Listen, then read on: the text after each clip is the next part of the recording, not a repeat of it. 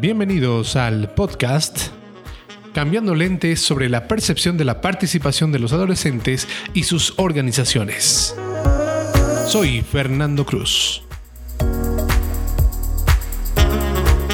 La masculinidad tradicional y la violencia de género como mecanismo para las relaciones de poder.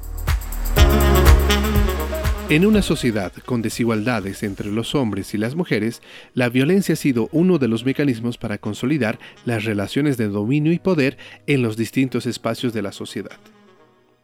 La violencia de género, violencia contra la mujer, violencia intrafamiliar, violencia sexual y la violencia entre hombres tiene varias causas y muchas de ellas relacionadas con nuestras costumbres.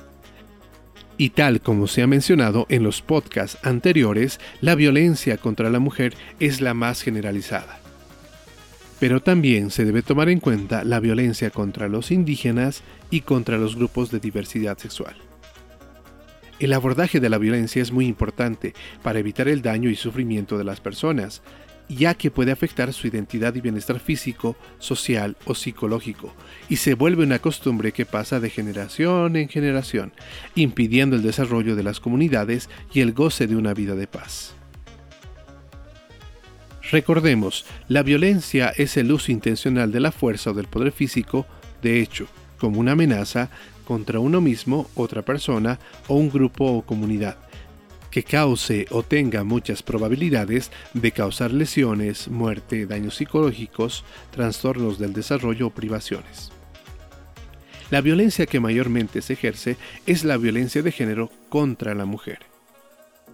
En ese sentido, la violencia de género y la violencia contra la mujer es la que se ejerce contra cualquier persona por razón de su sexo o género, que impacta de manera negativa su identidad y bienestar social físico o psicológico.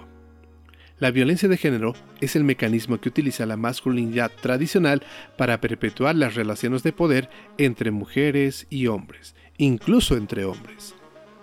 Y la violencia contra la mujer es todo acto de violencia basado en la pertenencia al género femenino que tenga o que pueda tener como resultado daño o sufrimiento físico, sexual, psicológico para la mujer, así como amenazas tales como actos como la coacción, la privación arbitraria de la libertad, tanto en la vida pública como en la vida privada.